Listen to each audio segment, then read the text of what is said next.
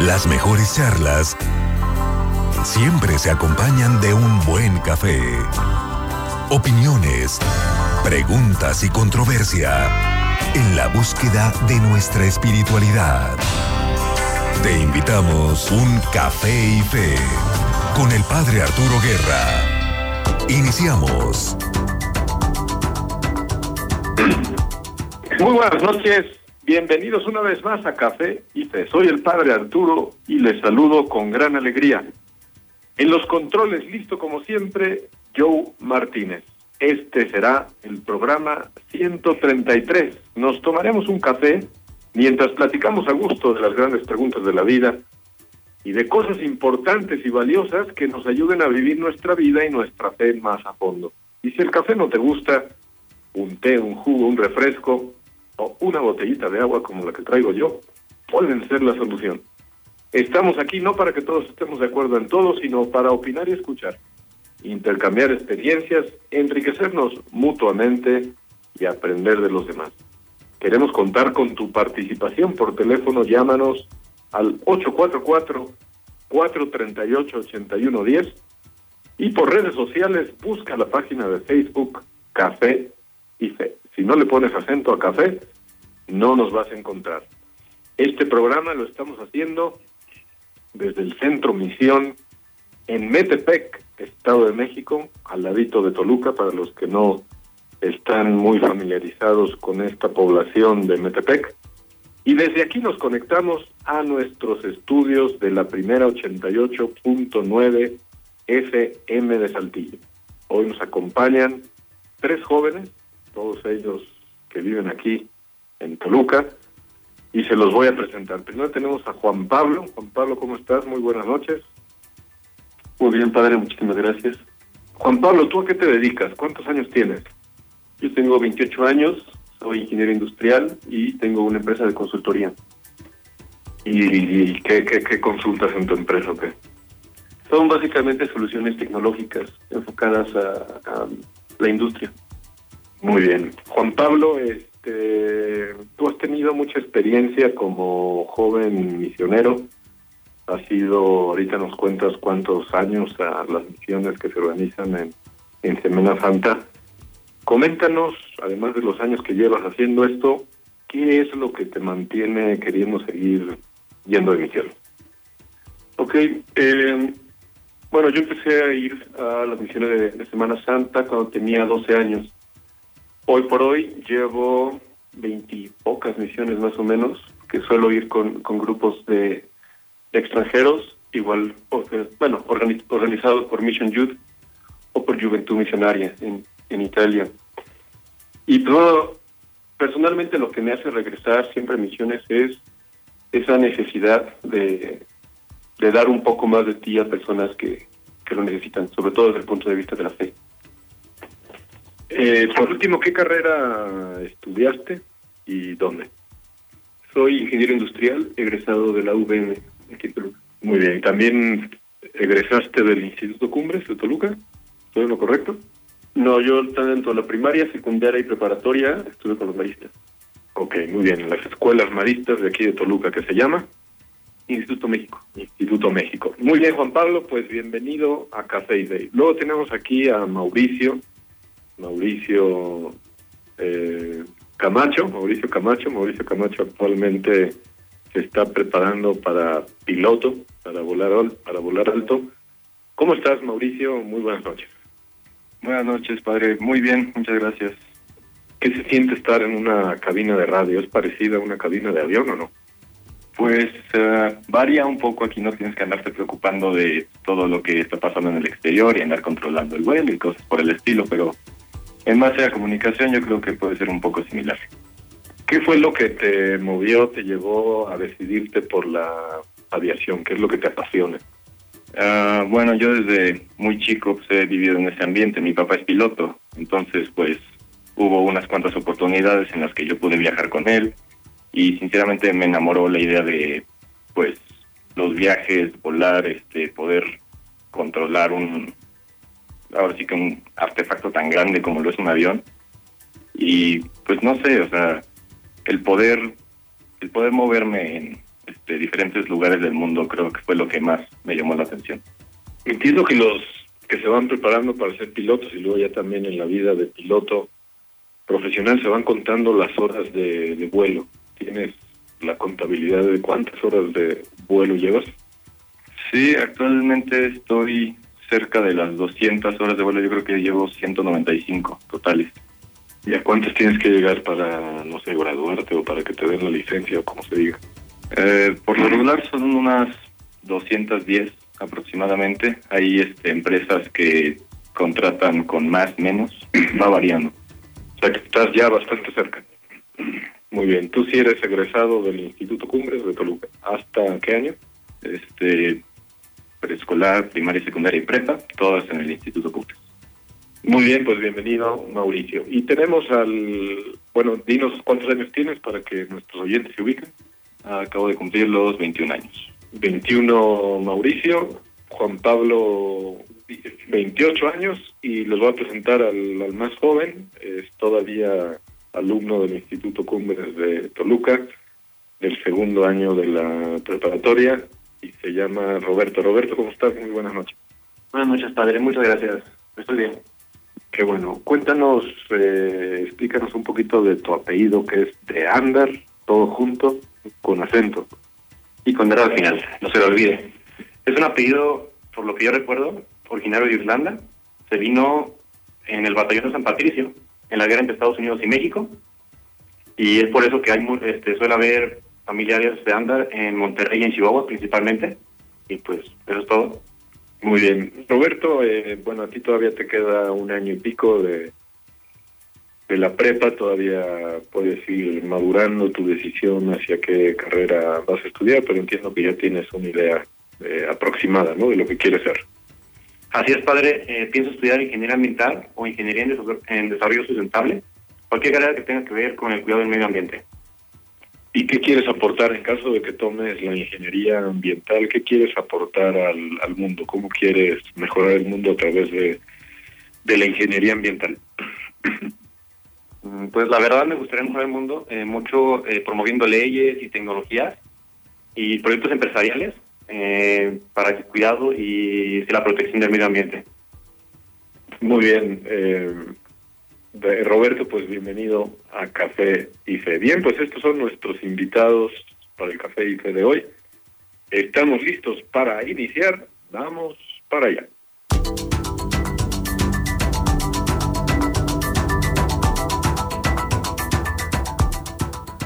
Hoy tenemos un tema, vamos a decirlo, simpático y a la vez profundo. Vamos a hablar todo el programa del Chapulín Colorado. La pregunta nuclear del programa de hoy es, ¿virtudes cristianas en el Chapulín Colorado? A lo mejor hay algunas personas que habrán visto el Chapulín Colorado como un mero programa de entretenimiento, pero la verdad es un personaje que tiene mucho fondo. Y hoy nos haremos la pregunta si podemos descubrir en el Chapulín Colorado, en su comportamiento, en sus aventuras, en los capítulos, si hay por ahí escondidas algunas virtudes, y no solo virtudes, sino virtudes cristianas. Hablaremos de si el Chapulín Colorado es un héroe o un antihéroe, Chapulín Colorado un héroe defectuoso, ¿qué sacamos de las mayores virtudes del Chapulín Colorado?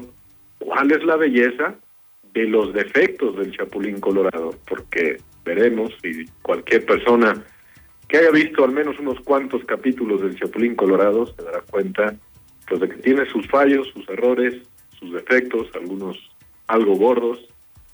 Sin embargo, hay una belleza escondida en cada uno de esos defectos del Chapulín Colorado. Y por lo último, por último, la, la última pregunta, ¿seríamos mejores mexicanos si viviéramos algunas de las virtudes del Chapulín Colorado? Si quieres aportar desde tu experiencia, aquí llamamos, hacemos un llamado sobre todo a aquellos, aquellos de nuestros oyentes que sean expertos en el Chapulín, que vieron muchos capítulos cuando eran niños o jóvenes, o a jóvenes o a niños que actualmente están viendo el Chapulín. Si quieren darnos su opinión sobre este asunto, sobre este tema, llámenos al 844-438-8110 o también participen a través de las redes sociales. Ahora que volvamos de la pausa comercial, entraremos de lleno en si hay virtudes cristianas escondidas en el personaje del Chapulín Colorado. Vamos a la pausa. Seguimos con Café y Fe.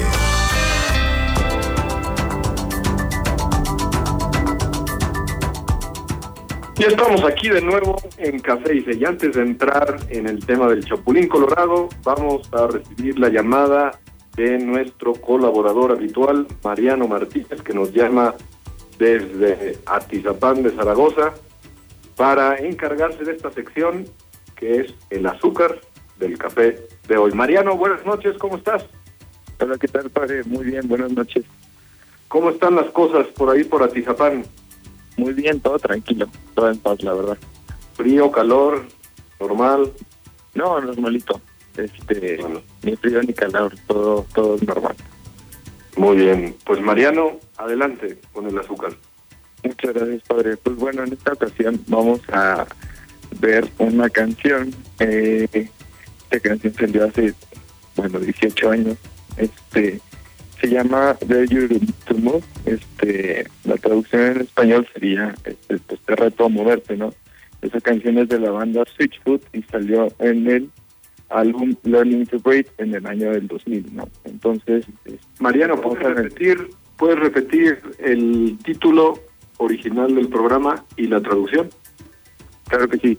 Este, la canción se llama The You to Move y la traducción sería Te reto a, a moverte, ¿no? Esa sería la traducción en español, literal. Entonces, este, pues bueno, vamos a escuchar un pequeño fragmento para poder reflexionar sobre, sobre la canción, ¿no? Welcome to the planet. Welcome to existence.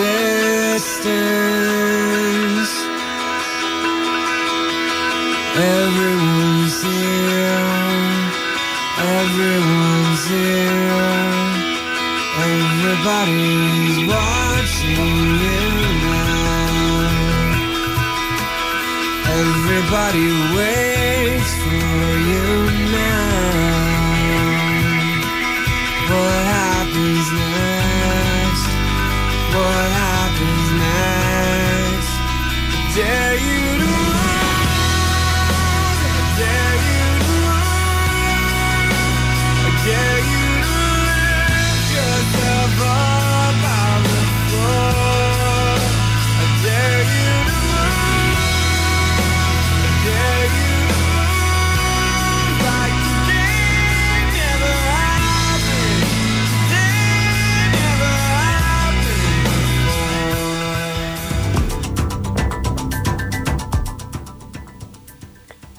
entonces, pues bueno, escuchamos los primeros dos párrafos de, de la canción.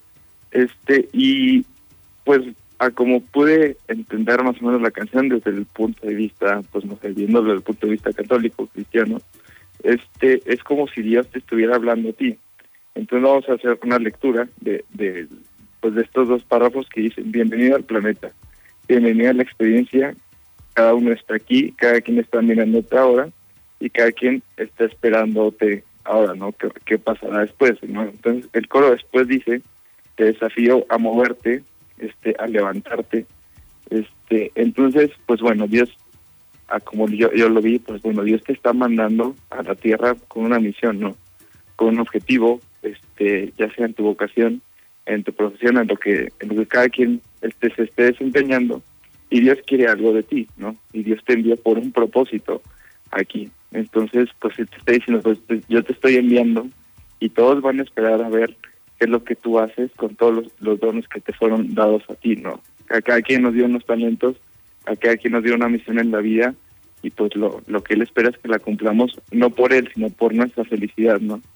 Entonces, pues él nos envía y hay una parte pues donde dice este que te desafío a levantarte del piso, ¿no? Entonces, pues también te dice que pues tu camino durante este durante la vida a lo que él te fue mandado pues tampoco va a ser fácil, siempre va a haber caídas y todo, pero él te también te está desafiando pues a levantarte, a que en esas caídas que nosotros tengamos durante pues la vida, pues él te está desafiando a, que te muevas, a que te levantes y que cumplas con la misión que pues que él te, te encomendó desde desde tu nacimiento, ¿no? Entonces, pues yo lo veo así y este y pues ojalá le haya gustado, padre, y pues nos vemos en la en la próxima semana, ¿no?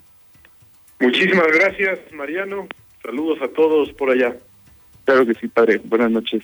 Que descanses. Muy bien, nos falta ponerle la crema al café. Hoy vamos a tomar una frase del mismo Roberto Gómez Bolaños, el creador y, y- este, ¿cómo se dice? actor también del Chapulín Colorado. En una entrevista que le hicieron mm, sobre su personaje del Chapulín, él decía lo siguiente, en ocasiones, se refiere al Chapulín Colorado, tiene que enfrentarse a poderes muy grandes y lo hace. Pero no siempre gana, porque los seres humanos a veces ganan y a veces pierden. Muy bien, con el azúcar y, el- y la crema empezamos de lleno con nuestro tema del Chapulín Colorado. Hay virtudes cristianas en el Chapulín Colorado. Roberto, tú has descubierto en tu gran experiencia, larga experiencia viendo capítulos del Chapulín Colorado, ¿qué virtud cristiana has encontrado? Yo he encontrado dos principalmente. La primera es el servicio.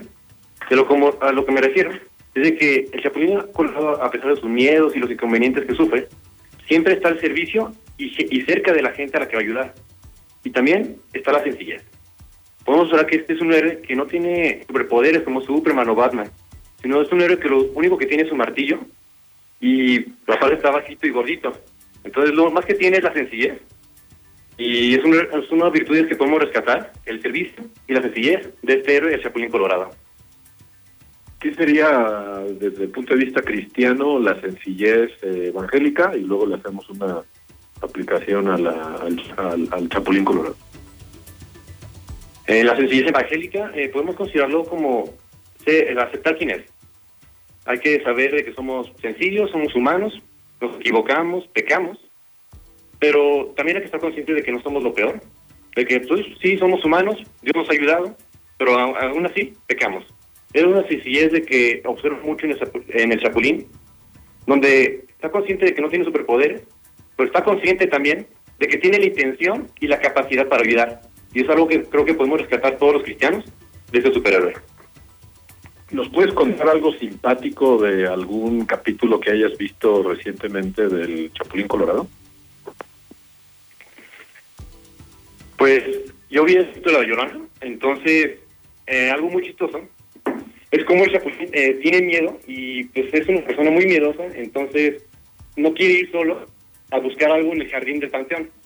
Entonces manda a uno de las personas que está ayudando a que lo busque, de- quedándose él solo, mientras que hace, mientras se encuentra solo, se acerca a la llorona y le aparecen un tipo de zombies. Entonces pues la verdad me dio mucha risa, ¿no? Porque pues, le salió al revés el plan. Ahí por decirlo así, al rojo vivo, este Chapulín Colorado, chaparrito, miedoso, que por una parte quiere echar la mano, quiere ayudar, pero pues como que el miedo medio le gana y trata de resolver el problema mandando a otra persona en lugar de él y le sale peor porque la llorona va, va a buscarle. Mau, ¿tú qué virtud cristiana has encontrado en el Chapulín, Mauricio?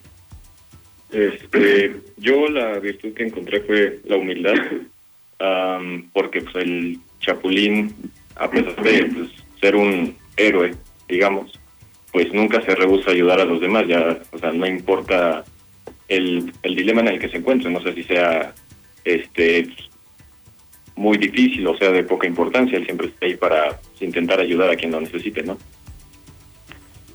Muy bien. Eh, ¿Qué sería en el campo cristiano la, la humildad? Ayuda- ayúdanos a, a darle una definición y de ahí hacerle una aplicación a la- al comportamiento del chapulín. La, humildad como virtud cristiana.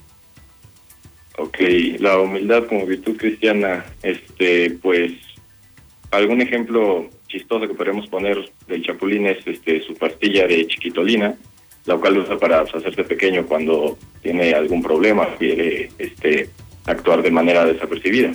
Este, esto lo podemos ver nosotros como cristianos cuando se nos presenta algún problema grande, no no siempre tenemos que responder a ese, problema haciéndonos, haciéndonos nosotros más grandes, como vernos orgullosos o sentirnos como, ah, pues soy cristiano, a fuerza por esto, nada más por ser ya, este, este problema va a salir y no me va a pasar nada.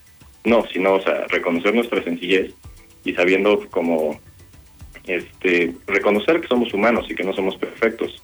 Saber que, pues, no todo lo que se nos presente va a ser fácil, no, no, no todo lo que se nos presente lo vamos a poder superar este, a fuerza. Saber que va a haber problemas y que muchos nos van a tirar, saber levantarnos.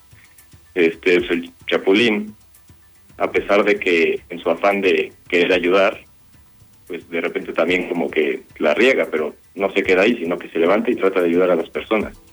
Viéndolo desde el punto de vista cristiano, podemos tomar la humildad, pues, de Cristo.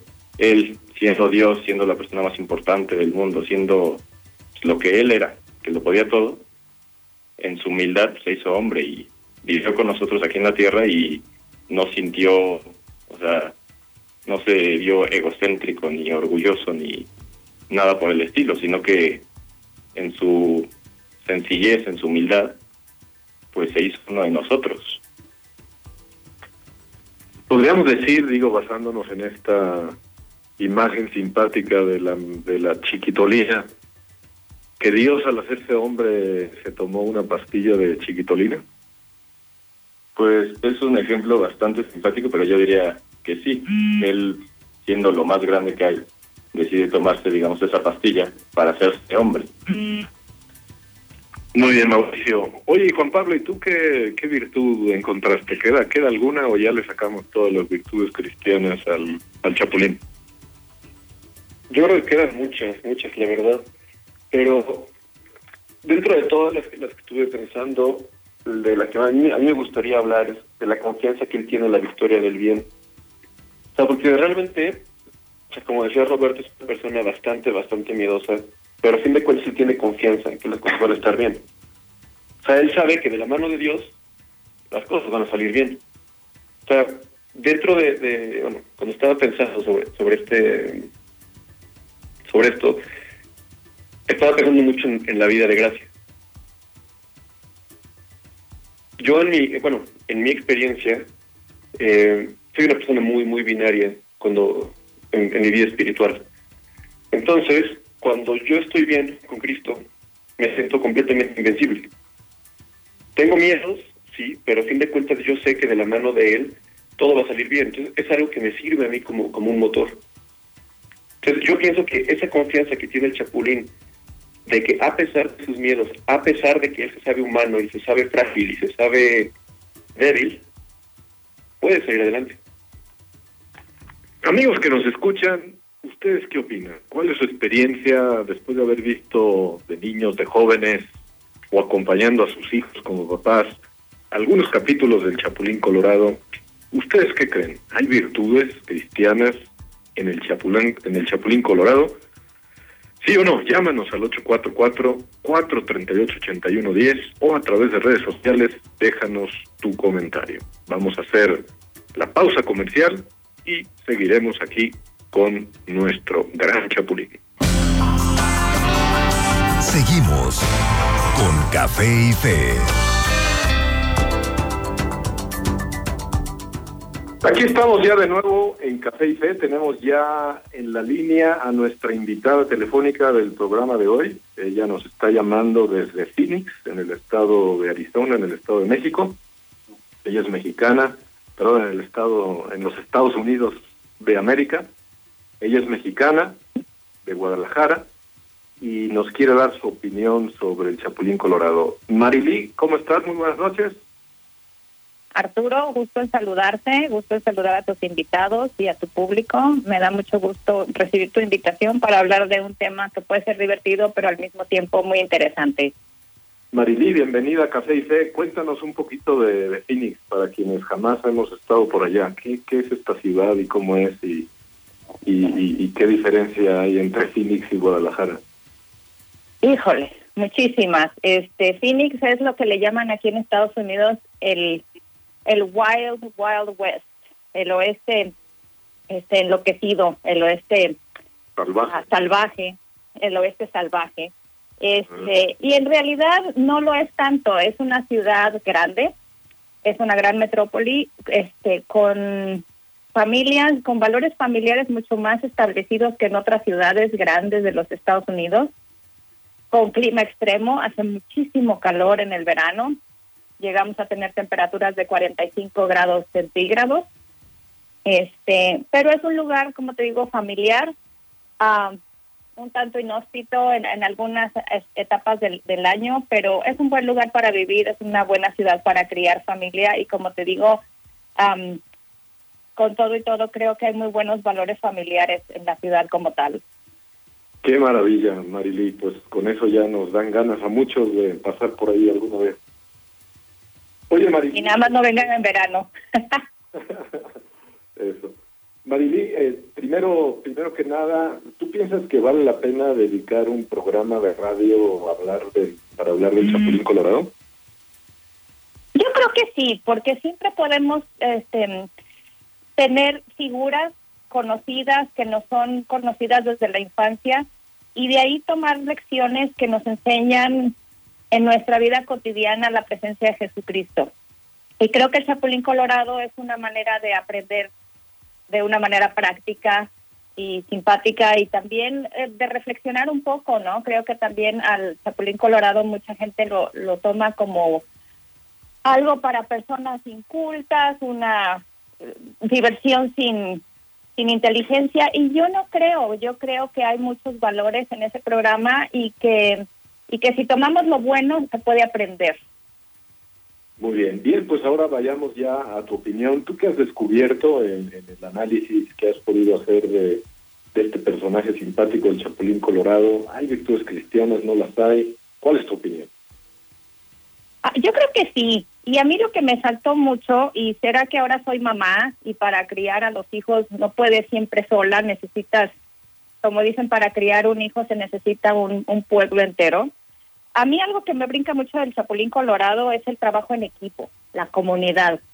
Su, su lema es síganme los buenos. O sea, él no se avienta nada más solo, él siempre dice vente conmigo. vamos, pero vamos todos. Vamos en bola y así vamos a resolver las cosas. Eso se me, me, me, me llama mucho la atención y también el hecho de que diga síganme los buenos. O sea, vamos a hacer algo bueno, vamos a hacer comunidad, vamos a hacer iglesia. ¿No?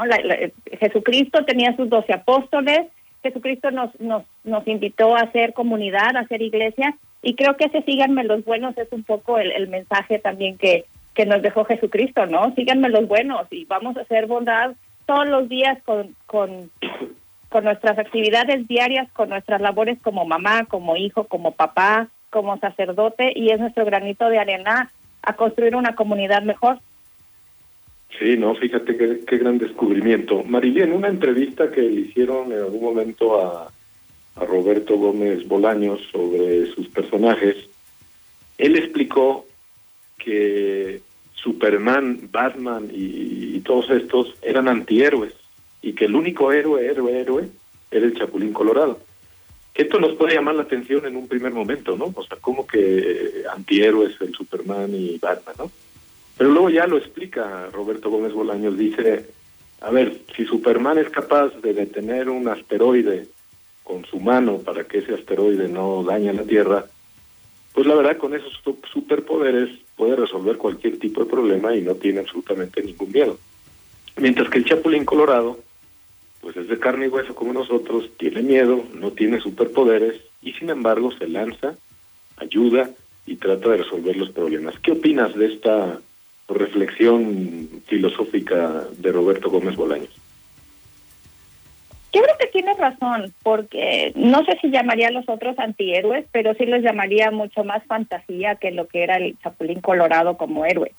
¿Por qué? Porque en realidad en la vida real nosotros no vamos a volar, no vamos a tener un tren, no vamos a tener un, un, un asteroide, pero con valor, con cooperación, podemos cambiar la vida de muchas personas o cambiar nuestra vida misma.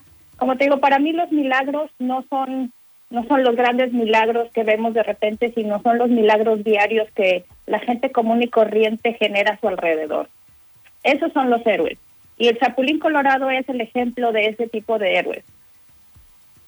Perfecto. Por último, Marilí, te voy a pasar a nuestro participante más joven de 16 años, un alumno de la preparatoria de aquí del Instituto Cumbres de Toluca, que te quiere preguntar o comentar algo. Ahí te va.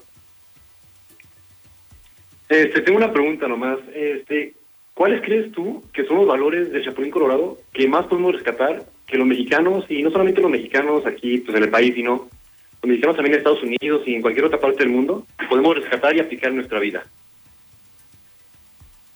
Mira, yo aquí en Estados Unidos me he dedicado mucho trabajo en hospitales como, como intérprete y he visto a nuestros paisanos en las, en las situaciones más vulnerables.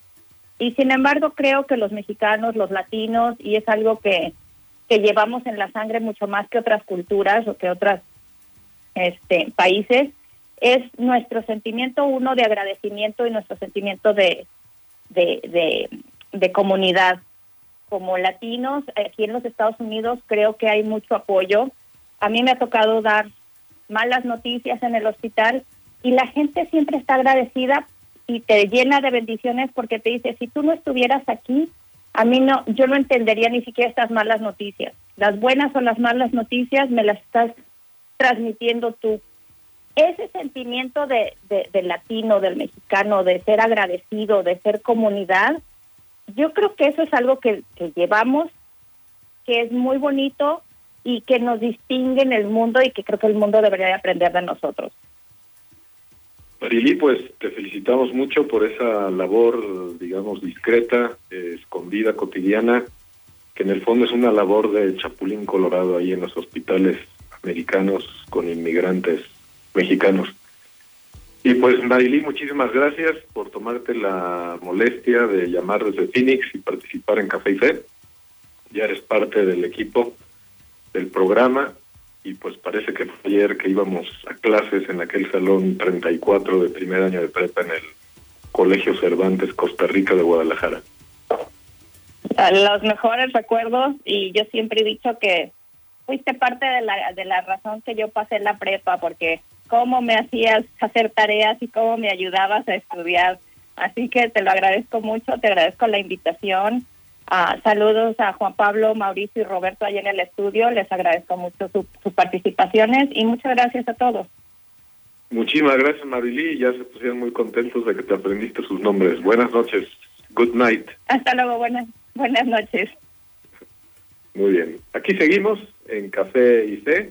Nos falta analizar con Pablo, Mauricio y Roberto, que por cierto eres tocayo del creador del Chapulín Colorado, eh, las armas, los instrumentos con los que cuenta el Chapulín Colorado. Recordemos que lleva unas antenitas, porque acuérdense que Chapulín y como buen Chapulín, pues lleva ahí unas, eh, unas antenitas.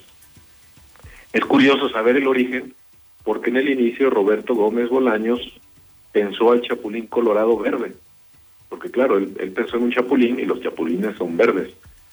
Pero resulta que técnicamente la combinación que él quería usar, que era el verde con un poquito de azul, no se prestaba para no sé qué cosas de especialistas, que no se prestaba para los fondos o no sé qué.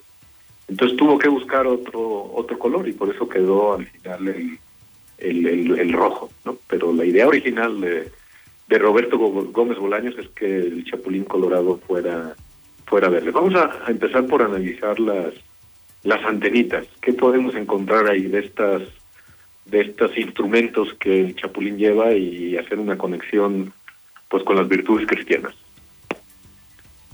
Ok, bueno, empezando con las antenitas de vinil, eh, lo que hacía principalmente era detectar la presencia del enemigo, situaciones peligrosas que lo pudieran afectar, y además reflejaba el estado de ánimo de- del chapulín. Y bueno, está, está padre que pudieran presenciar realmente al enemigo. Yo creo que puede hablarnos de un sexto sentido de la fe. Como nosotros, como, como, católicos, muchas veces tenemos ese feeling, ¿no? Cuando vamos a hacer algo, cuando se nos presenta una, una oportunidad, y si bien no estamos completamente seguros algunas veces, está como ese llamado de la fe, ese llamado de la conciencia.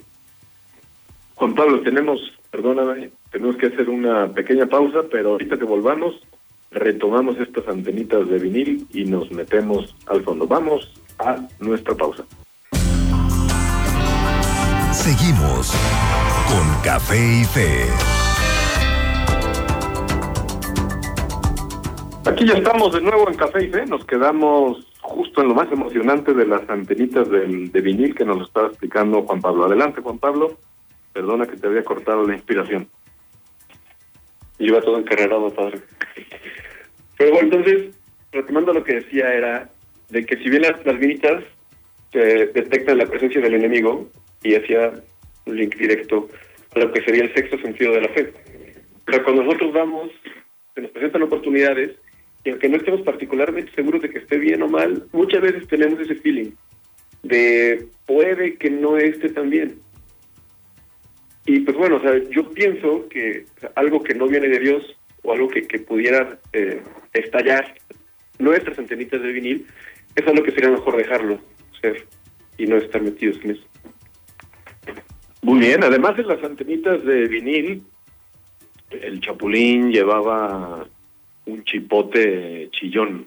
Roberto, ¿qué has descubierto en esa arma, esa arma de- del, del Chapulín, el chipote chillón, pues que era hueco por dentro, ¿no? Y que hacía un ruido cuando golpeaba.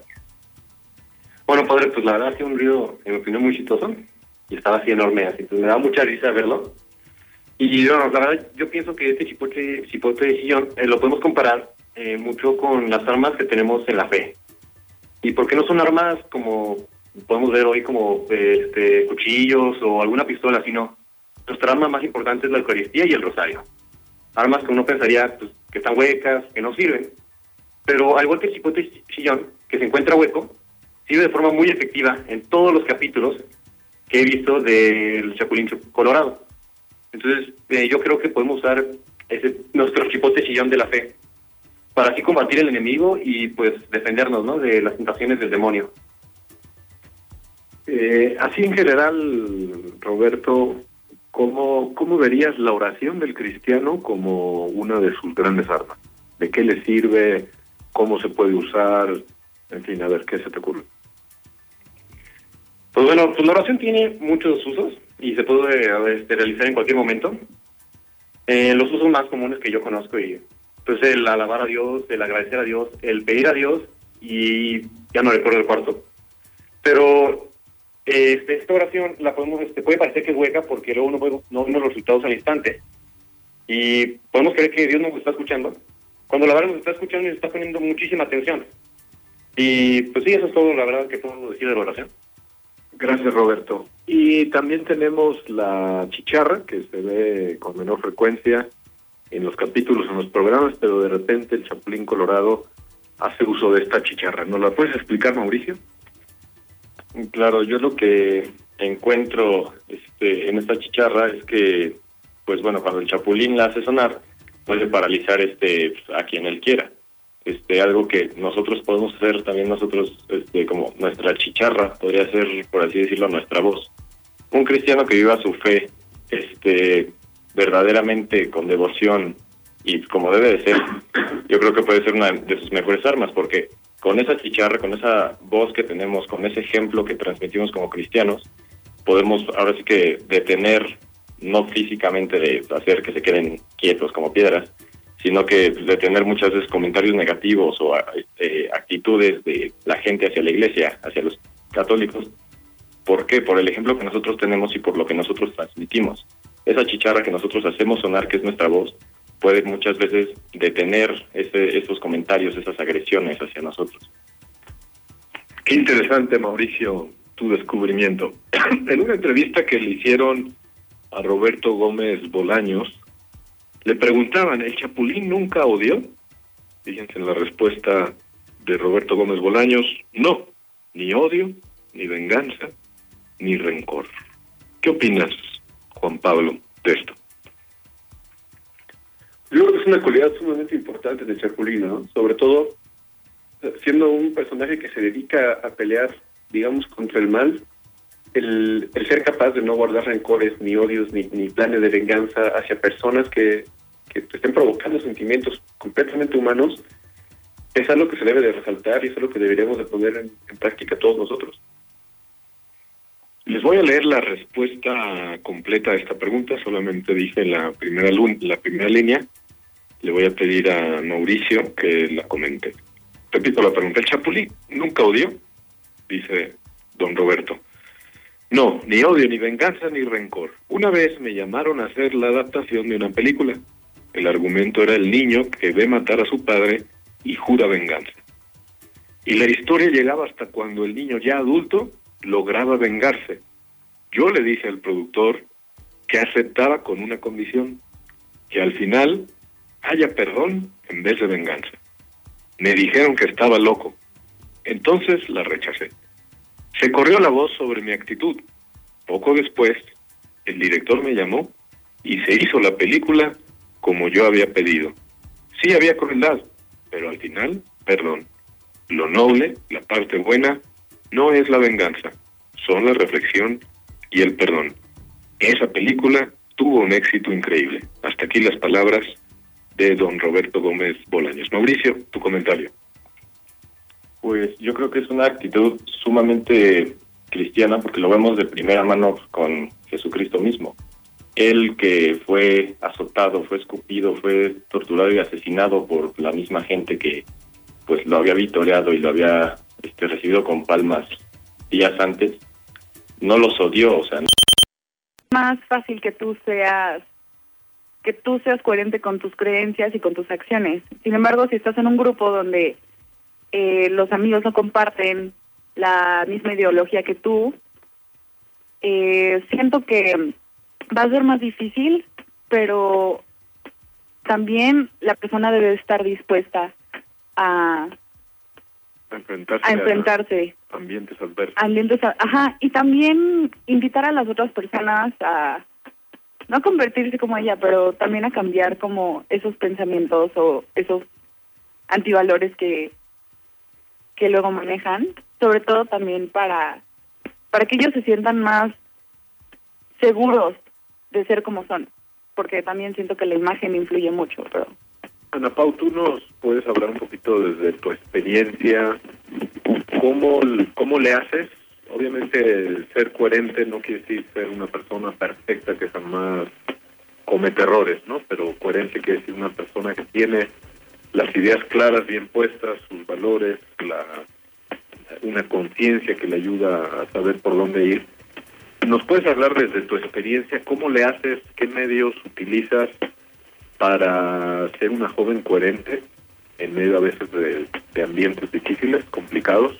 Pues a partir de una película que me puso Susi en el grupo de Reino que llevó, eh, una, me quedé con una frase que dice que todo lo que hagas, que no decepcione, que no te decepcione, que no decepcione a tu familia y que no decepcione a tu equipo. Y yo creo que algo que sí me ha ayudado mucho a, a ser coherente en mi día a día ha sido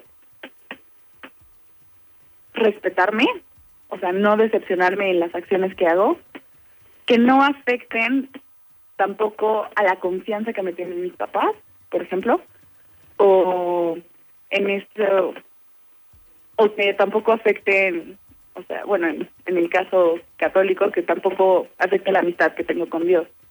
Eso es un poquito más difícil porque luego no te das cuenta de, de tus acciones. Sin embargo, siento que lo más importante y que puedo aplicar a todos es no decepcionarte a ti mismo. Siento que eso ayuda muchísimo a ser una persona coherente. ¿Te acuerdas de qué película era? Eh, se llama Forever Strong. Entonces, digamos que esa idea te, te, te llamó la atención de la, de la película y ha quedado para ti como un criterio práctico donde tú te haces preguntas de a ver, esto que puedo hacer o no puedo hacer decepcionará, Sí, me decepcionará a mí, decepcionará a Dios, decepcionará a mis seres queridos y eso te ayuda a tomar mejores decisiones y a ser una persona coherente. sí, sí, por supuesto. ¡Qué maravilla! Sí, está muy Bien. buena, véanla. Otra de las preguntas eh, va sobre la hipocresía, Mariano. ¿Por qué tú crees que la hipocresía se convierte a veces en un modo de vida? Obviamente la persona que le batalla en ser coherente o que no quiere ser coherente, pues poco a poco va cayendo en esta hipocresía. ¿Estás de acuerdo? Sí. Este, sí, o sea, yo creo que la hipocresía es una manera de esconder pues tus sentimientos, ¿no? O lo que piensas y como que lo quieres esconder en una máscara que no eres tú, ¿no? Y yo creo que también aquí entra el tema de, la humildad, de saber reconocer cuando fallamos, ¿no? Está bien, o sea, no somos perfectos, no somos personas, es, o sea, al fin de cuentas somos pecadores, ¿no? Y todos cometemos nuestros errores, pero aquí lo que cuenta es que sepamos reconocer estos errores y sepamos corregirlos, ¿no? Este, yo creo que para eso también está la misericordia de Dios, ¿no? O sea, él, él sabe, él lo sabe, no somos perfectos y cuando caemos en pecado, este, pues él nos pide que, o sea, que lo vamos a reconocer, reconocer, ¿no? Y eso es, entonces, se necesita demasiada humildad para saber hacerlo y no solo ante las personas que te rodean, sino también hacia él, ¿no? O sea, es, o sea, es saberte débil, saberte inferior y este y pues ya ante todo esto pues no, esconderte en máscaras no este sino mostrarte tal como eres mostrarte con las debilidades que tienes con cualidades que tienes también. Y eso es lo que Dios toma en cuenta no tanto el si soy la persona más perfecta la que no comete errores la que siempre le va bien sino más bien la que reconoce sus errores la que reconoce que le hace falta cosas la que reconoce que que pues la vida no ha sido tan fácil. Entonces este yo creo que esto no que la- pues, el tema de la hipocresía más que una manera de sentirte superior o algo así es una manera de sentir de verte inferior y no saber reconocerlo Muy bien, Mariano. ¿Cuál sería para ti el gran problema del, del hipócrita? ¿Cómo podría solucionar su problema? Pues yo creo que todo esto debe de venir desde, bueno, desde la persona misma, ¿no? Este, el saberse, como lo decía ahorita, saber que pues todos tenemos nuestros errores y nuestras debilidades y para eso, para antes de reconocerla ante los demás, primero tenemos que hacer como que un examen de nosotros mismos, o sea, saber qué cualidades tengo, saber qué errores tengo, saber qué dificultades tengo yo también, este y pues saber cómo cómo enfrentarlas, ¿no? Cómo encararlas y pues obviamente saber solucionarlas. Si hay cosas que veo que hago mal que puedo solucionar y que debo de evitar ya esconder, este pues mostrarle como tal y mostrarme débil y buscar corregir, ¿no? Yo creo que aquí la este el principal problema pues es que no nos sabemos como este pues ver hacia nosotros mismos, a, usar una este, introspección hacia nosotros mismos, este, siempre nos quedamos mostrar más fuertes y entonces aquí lo que entra es el tema de la humildad. Este, entonces yo creo que es como que la principal problemática, pero la principal solución que debemos de meter en todo esto. Cuando Jesús habló de la del problema de la hipocresía, pues fue especialmente claro. Le voy a pedir a Álvaro que nos comente alguno de estos versículos que, Jesús eh, usa sobre la hipocresía. Te lo voy a leer. Hay de vosotros maestros, es del Evangelio de San Mateo, capítulo 23, versículos 27 al 28. Hay de vosotros maestros de la ley y fariseos hipócritas, que sois como sepulcros blanqueados, hermosos por fuera, pero llenos por dentro de huesos de muerto y podredumbre. Así también vosotros os hacéis pasar por justos delante de la gente, pero vuestro interior está lleno de hipocresía y maldad. Como ves, Álvaro, te lo he dicho en vosotros y en, y en vos para que... Sí, justo eso estaba pensando, ¿sabes? Adelante tu comentario. Bueno, yo creo que está bastante clara aquí la crítica de, de Jesucristo. Pero es comúnmente conocido que tradicionalmente se considera a los fariseos como gente hipócrita porque predicaba mucho el, la ley de, de Moisés y cómo había que ejecutarla y luego ellos mismos pues eran pura fachada. Entonces yo creo que Jesús pues lo que nos quiere hacer ver es que los fariseos no o sea no eran como sinceros para con el mundo que es como la base de la hipocresía la mentira. Y intentaban mostrar como dice pues un sepulcro blanqueado algo que se viera bonito por fuera pero por dentro estaba pues lleno de huesos y de podredumbre lleno de pues cosas insustanciales lleno de su propio egoísmo de su propia vanagloria de, de su propio orgullo y ese es el principal como defecto del, del hipócrita, su orgullo, su propia soberbia. que es la que le lleva a hacer estas mentiras. Amigos que nos escuchan, ¿ustedes qué opinan? ¿Es posible la coherencia en el siglo XXI?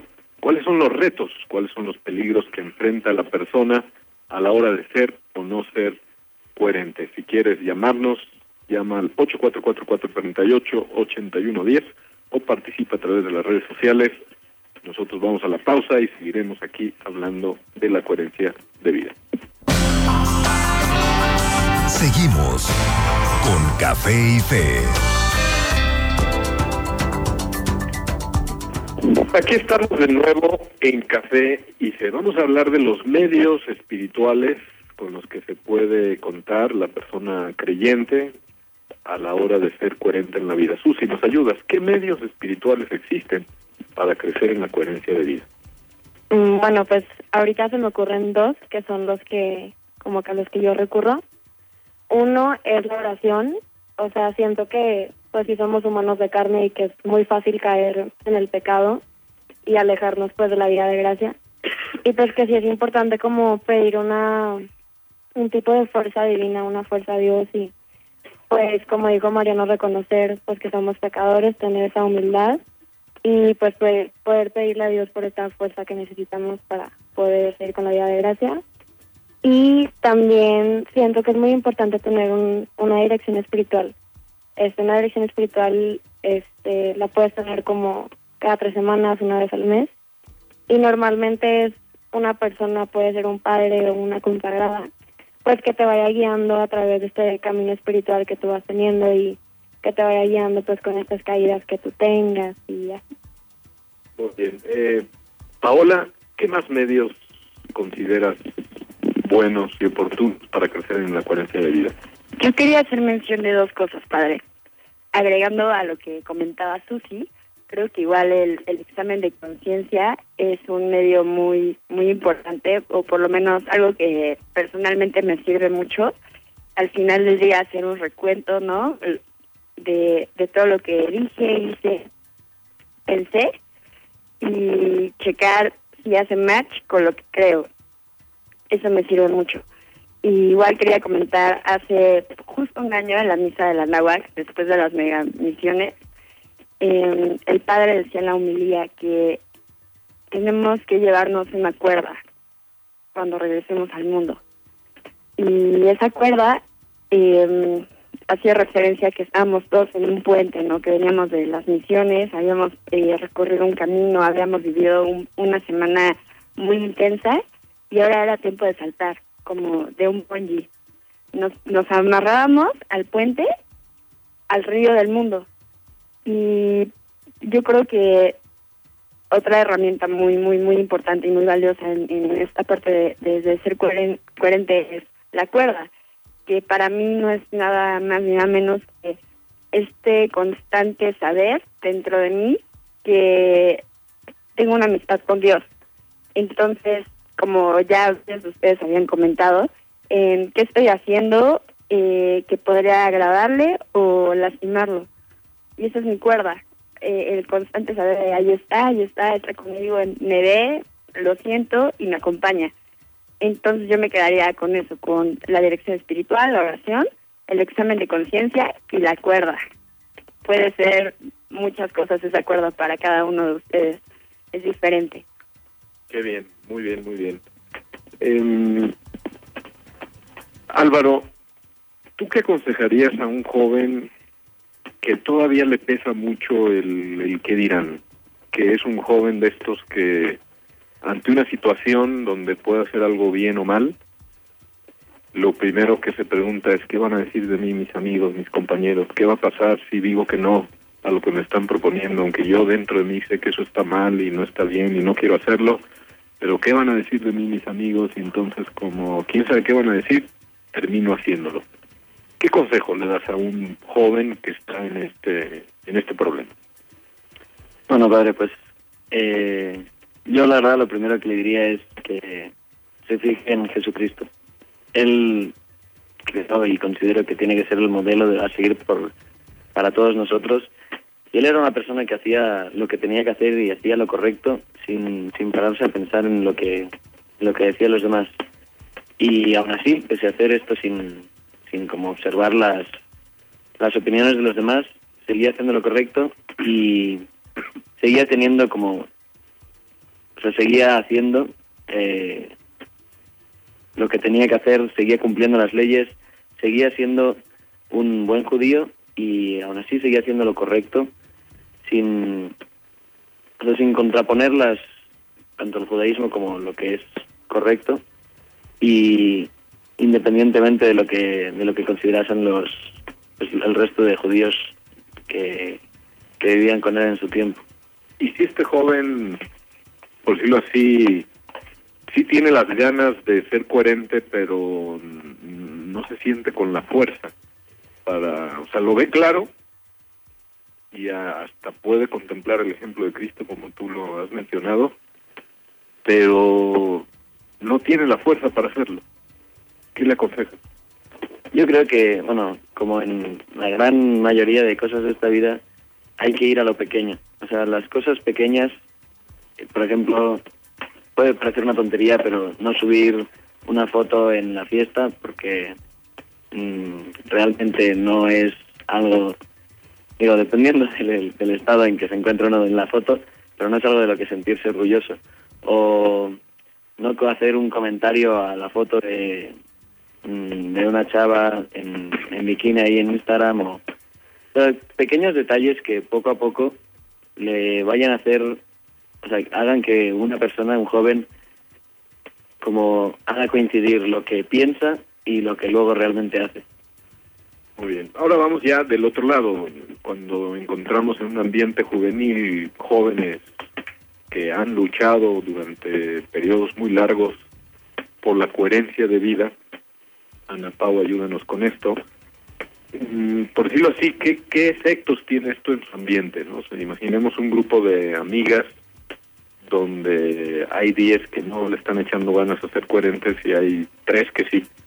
Es, es, ¿Cuál es el efecto de estas tres amigas coherentes sobre sus demás amigas? Y Mira. si nos puedes hablar un poquito de Como Cosas. tres coherentes y tres no coherentes. tres coherentes y unas siete no coherentes. Y unas siete no coherentes. Mm. Pues, bueno, primero que nada, si están ahí, este, en ese grupo de amigas es porque de verdad todas están creciendo como, como personas y ellas también siguen ahí por eso. Sin embargo, si, si, si se presentan eh, todavía actitudes incoherentes, en cuestiones de amigas o amigos, también es invitarlos y, como decía Pau, compartirles de tu cuerda para, para que estén más del lado coherente y ellas también se den cuenta. Una buena amiga te va a decir, no, oye, es que eso no, no está bien con, con los valores, es que piensa en tu mamá, piensa en ti misma, tú cómo te sentirías si ese chisme que estás diciendo pues se propaga a todos lados, por ejemplo, y hacerla reflexionar. Siento que una de las tres eh, niñas que se presentan en, una bolita así, siento que que ellas pueden hacer ese ese cambio e ir jalando una por una. Eh, siento que también es súper importante que que se apoyen entre todas, pero sobre todo también rezar por ellas eh, sirve mucho en, en cuestiones de Dios y aquí. Sin embargo, pues las verdaderas amigas te, ja- te jalan a lo bueno. Y también las mismas niñas, si ven que de plano no se puede, eh, pues también salirse de, de ese ambiente, pero de- no de una manera tan drástica, pero sí, sí elegir, o sea, con quién verdaderamente quieren estar y en qué ambiente se quieren desarrollar como personas. Muy bien, gracias Ana Paul. Susi, en tu experiencia, pues ya de algunos años ayudando a niñas un poquito más jóvenes que, que tú, ¿qué has visto? Háblanos un poquito de tu experiencia. ¿Cómo, primero, por decirlo así, la buena voluntad de, de niñas que se van abriendo la vida y que quieren ser coherentes, pero que se encuentran en un mundo muy complicado? ¿Cómo, qué has visto tú en la vida, en la vida real? ¿Cómo les has ayudado? ¿Cómo, si nos puedes contar algo así de algún ejemplo que, ha- que hayas visto de una persona coherente que haya inspirado a otras niñas a hacerlo, fin, lo que nos quieras compartir Pues, de tu larga experiencia. pues mucho lo que decía Ana Pau. La verdad que, o sea, en el mundo de hoy sí está difícil como ser auténtica, luchar contra corriente, o sea, de verdad como vivir de acuerdo a todos tus valores, pues porque te puedes enfrentar con muchísima gente que no esté de acuerdo con lo que tú hagas o pues la verdad que también el mundo está lleno de tentaciones y pues como que te puedes enfrentar a esto, pero como que tú poniendo de tu parte y tú echándole ganas para sobresalir y como vivir de acuerdo a todos tus valores, pues como que puedes lograr ser un ejemplo para todos los demás. O sea, que una persona en un grupo de amigas de 10 de niñas, tipo, de verdad se esfuerce por esto y de verdad lo logre, puede ser un ejemplo para las otras nueve. Y como que ahí también yo pienso muchísimo en, pues en las buenas amistades. O sea, como dice Ana Pau, una amistad siempre te tiene que llevar a lo bueno. Entonces como que si ya de verdad el mundo está tan difícil y está como tan difícil luchar contra corriente, como que siento que es todavía muchísimo más importante de rodearse de personas que piensen como tú y pues que te ayuden a sacarlo mejor de ti. Bien, el tiempo es el tiempo, el programa se nos está acabando, es el último sorbo del programa. Le vamos a pedir a cada uno de nuestros invitados especiales de hoy que en 10 segundos, no más de 10 segundos, porque no tenemos más de 10 segundos, que cada uno de ustedes trate de dar una conclusión muy breve, casi en una frase. Vamos a empezar aquí con Mariano. Adelante, Mariano. Ok, en una frase, con todo este tema de coherencia, pues podría ser que las palabras calan, pero el testimonio arrastra, ¿no? Entonces, este, yo creo que eso lo resume muy bien. Podemos decir mil cosas, pero si nuestro testimonio no lo muestra, pues no creo que valga mucho. Gracias, Mariano. Álvaro, siete segundos. Yo a lo que exhortaría a todos los jóvenes que nos estén escuchando es a tener más confianza en sí mismos y a no depender de la opinión de los demás para sentirse reali- realizadas como personas. Gracias, Álvaro. Paola. Yo creo que es muy importante tres pasos, eh, un poco de filosofía de vida. Sé honesto contigo mismo y con los demás, respétate a ti y a los demás, y luego ama, ama lo que haces, lo que dices y todo lo demás. Gracias, Paola. Ana Pau. Pau ya me robó la mía, que, que era respétate a ti mismo y ama a los demás. Sin embargo, algo que puedo rescatar de todo esto es eh, el amor que le tienes a Dios y tus acciones cómo afectan a Él. Es algo que nos olvidamos mucho los jóvenes en tenerlo en mente y siento que es importante resaltarlo y, y tomarlo mucho en cuenta. Gracias, Ana Pau. Susi, cinco segundos te quedan. Pues que la coherencia es una lucha, entonces pues si te caes, sigue adelante. Qué maravilla. Pues es así como estamos terminando nuestro programa de hoy. Como conclusión final, vamos a basarnos en San Agustín, en su obra famosísima, La ciudad de Dios, 1428. Dice, dos amores construyeron dos ciudades. El amor de Dios hasta el desprecio de uno mismo, la ciudad de Dios. El amor de uno mismo hasta el desprecio de Dios, la ciudad terrena. Muchas gracias, muy buenas noches. Que Dios les bendiga y hasta el próximo martes. Las mejores charlas siempre se acompañan de un buen café. Opiniones, preguntas y controversia en la búsqueda de nuestra espiritualidad. No olvides tu café y fe con el Padre Arturo Guerra. Todos los martes de 9 a 10 de la noche. Un programa de primera 88.9 FM. Unificando criterios.